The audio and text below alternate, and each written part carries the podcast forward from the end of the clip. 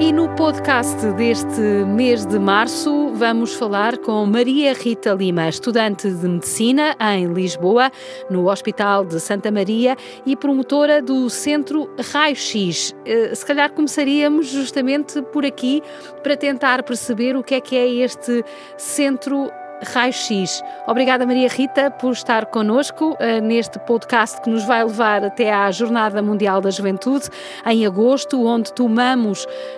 um, o pulso uh, aos jovens e ao seu compromisso com a Igreja percorrendo os caminhos de Fátima e a forma como esta mensagem, este local, pode orientar e fazer algum sentido na vida dos jovens. Maria Rita, então o que é que é este Centro Raio-X? Então, o Raio-X é o, o, nosso núcleo de estudantes católicos lá da faculdade, que se chamou assim Raio-X porque, no fundo, é o trocadilho da mesma maneira que o Raio-X nos permite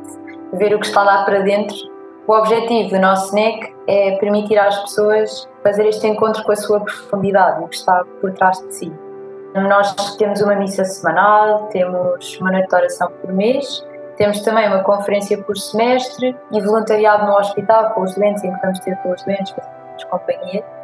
E no fundo o objetivo é, por um lado, claro, ser para os estudantes católicos uma maneira de poderem viver a sua fé na faculdade, que eu acho que pessoalmente e até é uma coisa muito importante, porque a pessoa muitas vezes sai do, do liceu e, e, quer continuar, enquanto está no ensino superior, a ter uma relação com Deus e, e, a conhecer pessoas na faculdade que partilhem dos nossos valores. Por isso acho que o Raio-X acaba por ser uma âncora nesse sentido, para no meio da faculdade conseguirmos encontrar Deus. E também, mesmo para as pessoas que não acreditam, há muitas pessoas que vão às coisas do nosso Raio-X sem, sem, sem serem católicas. Porque hum, sentem que, por exemplo, as nossas noites de oração são um momento de bom de introspeção, de procurarem um sentido para as coisas, de terem um momento de profundidade e de descoberta interior, e é um bocadinho isso que nós queremos fazer. É, lá está, ser um refúgio e uma coisa boa para os católicos, mas também para quem não acredita, ser um sítio na faculdade onde podem perceber melhor quem são, terem atividades espirituais, claro, orientadas pela doutrina da Igreja, mas que consigam dar-lhes a profundidade que as outras coisas na faculdade não nos podem oferecer, mesmo as coisas culturais e eh, as outras ofertas artísticas que a faculdade tem. Falou que uh, a este Centro Raio-X também uh, aparecem, ou neste Centro Raio-X também aparecem de vez em quando pessoas que eventualmente podem não ser crentes. Como é que é esse diálogo ao nível dos jovens entre crentes e não crentes? É frequente ou é ocasional? Eu acho que, pelo menos na faculdade, é muito frequente e na nossa, de certeza que é frequente. Acho que é um encontro que,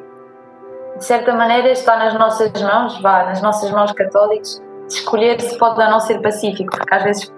há, há muito aquela coisa de quando falamos com uma pessoa que não partilha da nossa religião, querer às vezes partir para moralismos e mostrar às pessoas que nós é que somos os detentores da verdade e acho, acho que isso nunca é a maneira certa e acho que aquilo que eu tenho visto e aquilo que até faço de, por experiência própria, acho que é um encontro muito pacífico, porque se nós partilharmos com o outro qual é que é o sentido da nossa vida e, e porque é que porque é que para mim foi aqui que encontrei a verdade e foi aqui que encontrei o norte para a minha vida, se nós o explicarmos e mostrarmos porque é que me dá tanta luz no meu caminho ter, ter encontrado as coisas desta forma, acho que é muito pacífico e é muito tranquilo. Eu, inclusivamente, pronto, tenho, muitos amigos que não são católicos e acho que se nós mostrarmos as coisas como nos, como nos faz, como estas coisas nos fazem felizes e nos fazem encontrar, lá está, a nossa, a, a, o verdadeiro sentido para a nossa vida, as outras pessoas querem fazer parte dessa partilha também, porque acho que faz parte da amizade isso acontecer. Há muita gente que acha que os jovens andam desligados da igreja. A partir das suas palavras, eu poderia concluir que os jovens, estando eh, desligados da igreja, instituição, não estão desligados de Deus nem da necessidade de um encontro com o transcendente? Se os jovens estão desligados de Deus e do encontro com o transcendente, era essa a sua pergunta? Sim, a questão é, eh, muitas vezes diz-se que faltam jovens na igreja, não é? Eh, e que faltam sobretudo jovens empenhados e que deem a cara pela igreja. Eh, da sua experiência e da experiência deste centro Raio-X e de outras experiências que certamente há de ter na sua vida enquanto cristã, percebe que os jovens eh, podem estar desligados da Igreja enquanto instituição, mas não estão desligados do transcendente, ou seja, precisam de uma âncora e precisam de encontrar alguma coisa, ainda que não lhe chamem Deus, como nós lhe chamamos. Sim, definitivamente. Tem essa experiência? Sim, eu, eu tenho essa experiência e, e por acaso acho que é uma coisa, uma coisa muito bonita, porque lá está, por exemplo, com o exemplo das, das noites de oração, e não necessariamente as noites de oração do Raio-X, mas nestes momentos de, de maior profundidade ou de, de, fazermos perguntas a nós mesmos ou até de estarmos sozinhos com os nossos pensamentos ou até numa conversa com uma pessoa em que vamos tocamos assim em temas mais pronto mais fraturantes da nossa existência acho que se vê como todas as pessoas estão muito sedentas de um sentido e de uma coisa que lhes dê mesmo plenitude interior e as faça sentir acima de tudo muito amadas. Acho que é uma coisa que se vê muito nas conversas que as pessoas querem muito ser amadas e muito encontrar aquilo que pode dar-lhes paz. Acho que é o que se vê muito, especialmente no mundo hoje em dia, em que estamos sempre todos a correr de um lado para o outro, sempre à procura de imensas coisas, que no fundo todas estas correrias, e, e por exemplo, muito na faculdade em que estamos a correr à procura um sucesso académico, à procura de projetos, à procura de amigos, tantas coisas, no fundo por trás disso está uma grande sede de sentido. E acho que o bonito é tentarmos nós mostrar que esta sede das pessoas é, no fundo, uma sede de Deus. E é um bocadinho o que o Raio-X tenta fazer, e não só o Raio-X, mas acho que o que qualquer coisa que, que haja na igreja, qualquer movimento, qualquer iniciativa, quer mostrar às pessoas. Faz-me sempre lembrar aquela frase do Santo Agostinho que diz que, que nós estamos inquietos enquanto que o nosso coração não repousar em Deus. E acho que é mesmo isso, é mostrar que esta inquietude interior e esta, como dizia, esta procura pelo transcendente que todas as pessoas têm, tem um nome e tem um rosto e, e, é um rosto e é, um, e, é, e é, uma pessoa que também nos quer a nós chamar pelo nome e, amar-nos a nós. Acho que isso é o, o, o real por trás. Consegue-se dizer por palavras como é que um jovem cristão, como a Maria Rita, consegue mostrar a um jovem não crente como é o rosto de Deus? É, isso é uma pergunta assim. Acho que é uma pergunta para uma vida, honestamente. Mas é, eu acho que mostrar a uma pessoa que esta procura e esta sede tem um rosto é primeiro mostrar com o nosso rosto.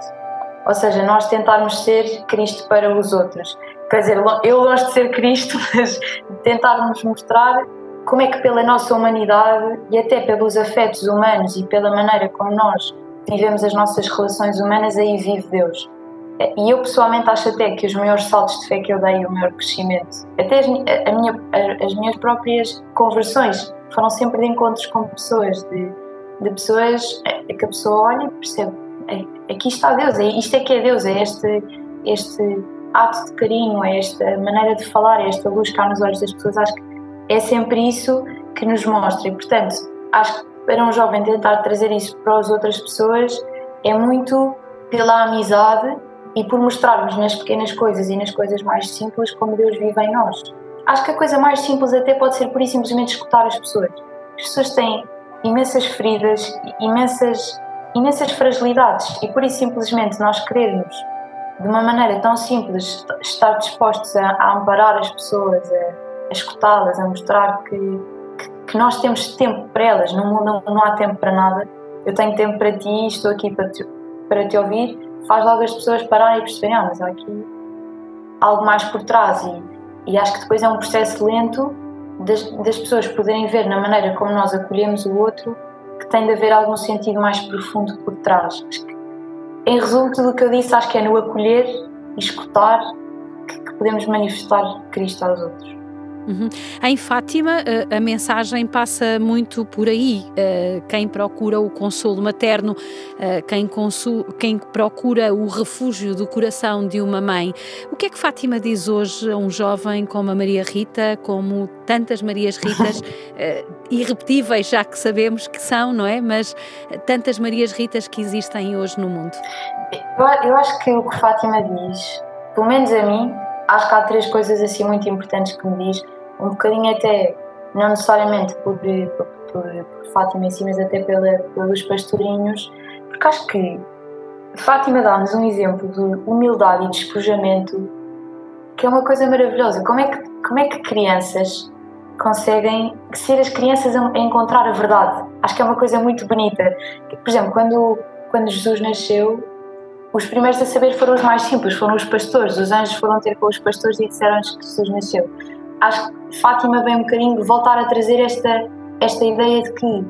foi a humildade dos pastorinhos que fez com que fossem os primeiros a conhecer a verdade e a ver Nossa Senhora. E, portanto, acho que isso é a primeira coisa que, que me diz a mim enquanto pessoa, que é só na humildade e, e no despojamento das coisas é que nós conseguimos encontrar verdadeiramente, lá está o uh, Deus e a luz, e, e, neste caso Nossa Senhora. Por outro lado, é, acho espetacular que os pastorinhos sejam, sejam crianças e tenham sido mesmo corajosos, ninguém acreditava neles, eles insistiram na verdade e sabiam que era uma coisa importante, podiam nem percebê-la, acho que é um bocadinho também um exemplo de fé, não é aquilo do confiar sem, sem haver uma, uma lógica por trás. Quer dizer, aparece-me uma, uma imagem de uma senhora a brilhar que diz que é Nossa Senhora, eles, coitadinhos, acreditam e, e nem há bem uma explicação humana para isso, mas é tão real para eles que querem partilhar isso com os outros. Acho que nós às vezes andamos à procura de imensas coisas muito lógicas e, e muito teológicas para explicar as coisas, quando às vezes é tão simples como. É assim e temos é que ter a coragem para trazer isso aos outros. E por fim, acho que acho que é um bocadinho a simplicidade e a inocência dos pastorinhos, como se dispõem a acolher, que se dispõem a acolher, que muitas vezes acho que falta, falta nós fazermos como crianças, não é? Sabermos retomar a nossa simplicidade e a nossa inocência, que muitas vezes é quebrada por tantas coisas que nós vamos vivendo, e voltar a trazer isso é nós permitirmos uh, que Deus se manifeste na nossa vida, porque só, lá está, só na simplicidade de uma criança é que nós conseguimos verdadeiramente cair nos braços do nosso Pai, não é? Cair nos braços de Deus. E, e, e acho que, não sei exatamente se era assim, mas acho que Jesus dizia que, nós, que enquanto não vos fizerdes como crianças, é uma coisa que eu acho muito bonita. Que, e muito libertadora, porque às vezes parece um bocadinho inalcançável pensar naqueles santos, por exemplo, o Santo Agostinho ou o Santo António, que eram assim grandes doutores e muito inteligentes, pensar que crianças são santas é mesmo libertador, porque é pensar, basta eu querer que, que posso alcançar, posso alcançar e, e, e conhecer a verdade. E os jovens uh, da idade da Maria Rita estão disponíveis uh, para esta abertura à confiança? Eu acho que sim, mas acho que nós às vezes, e, e falo por mim, acho que muitas vezes o que nós temos por trás é, é Bem, em primeiro lugar, aquela inércia interior, não é? Porque confiar implica dar um salto cego, não é? E há muita inércia, porque nós queremos controlar tudo, queremos saber exatamente como é que vai ser, o que é que vai acontecer, se é da maneira que eu quero, se é da maneira que eu quero. E, e, toda esta inércia interior e este pensamento, acho acho que é, é, a primeira barreira que nós pomos, é esta disposição a confiar. Por outro lado, eu acho que a sociedade hoje em dia é um bocadinho aversa a fazermos esta confiança, não é? Porque é um mundo extremamente inteligente e, e eficiente, onde tudo é muito pensado e estruturado. Um, e, e a fé vira tudo do avesso, não é? A fé mostra-nos as coisas da maneira que não esperávamos, constrói as coisas de uma forma diferente das que eu pensei e, portanto, é tudo muito contracorrente do mundo de hoje. No entanto, eu acho que que lá está, outra vez a ideia de ser libertador. O que Deus me pede não é que eu faça um, um grande raciocínio, nem uma oração extremamente uh, cética ou sobrenatural, mas que eu simplesmente me disponha um, a acolher e a acreditar. E, e, e, e, nessa atitude tão simples é que eu poderei então confiar verdadeiramente. Mas pronto, para isso é, é, é preciso sair do meu conforto. E, acho que isso é o mais difícil, é sair do meu conforto e do meu lugar, do meu lugar seguro, porque é muito mais fácil eu ter a minha fé, a minha, uh, não sei, estou no meu sítio, faço as minhas coisas, peço o que eu quero. Agora, sair de mim, ir ao encontro dos outros, isso, isso já, já implica que eu me disponha a, a sair Num mundo em rebuliço, com a Igreja em rebuliço interno e com tantos problemas nestes dias que correm e que são cada vez mais corridos, em que parece que não acaba, uh, uh, que não acabam os problemas, pergunto-lhe como é que é anunciar o tal rosto de que falávamos há pouco, o tal rosto de amor e o tal rosto em que podemos confiar e confiar-nos. Eu acho que, acima de tudo, a coisa mais importante para nós podermos trazer aos outros o lugar, o rosto de Deus, é mostrar às pessoas que é um rosto muito humano, que não é uma, uma espécie de um, de um ideal filosófico, uma teoria qualquer, não é um rosto com um rosto real e humano e de carne. E acho que isso é verdadeiramente aquilo que nós somos chamados. E saber que este que este rosto é profundamente humano traz muita, muita paz, porque é algo terno em que podemos descansar. E acho que esta é a ideia que às vezes falta trazer às pessoas. Muitas vezes nós vamos apregoar as coisas às pessoas de uma maneira extremamente moralista. E o mais importante é mostrar às pessoas que podem descansar no amor de Deus e saber que as pessoas bastam enquanto elas mesmas para poderem ser alcançadas por Deus. Uhum. E acima de tudo também que basta a pessoa dispor-se a fazer o que está ao seu alcance nas, nas suas circunstâncias e nas coisas da sua vida, para que Deus também possa, pouco a pouco, ir entrando nas coisas e fazer-se presente. Uhum. Nós vamos ter um encontro de jovens uh, mundial, talvez porventura o maior, a maior concentração de jovens cristãos uh, de todo o mundo em Lisboa em agosto, a Jornada Mundial da Juventude. Naturalmente que nenhum de nós quer que isto seja apenas um evento, quer sobretudo que esta preparação que estamos a fazer e depois o pós-jornadas possa dar frutos. Um, quais são as suas expectativas em relação a esta Jornada Mundial da Juventude? Diria que as, as, minhas expectativas enquanto, enquanto pessoa são, uh, em primeiro lugar, acho que as jornadas vão ser um momento maravilhoso de encontro e de, e de partilha, de crescimento interior, para além, para além do facto de ser um momento maravilhoso de poder, de poder ver o Papa, que acho que é sempre uma coisa muito tocante que a pessoa pensa sempre, mas depois quando acontece é, é, é, mesmo transformador e acho que isso muda-nos por dentro. Uh, portanto, para mim, enquanto pessoa e para qualquer pessoa de uma perspectiva mais individual, acho que é um momento de uma profundidade interior, não sei, astronómica. Por outro lado, acho que as expectativas também, assim, para a sociedade e para os jovens, acho que vai ser, por um lado, um momento de, de encontro muito grande com a verdade,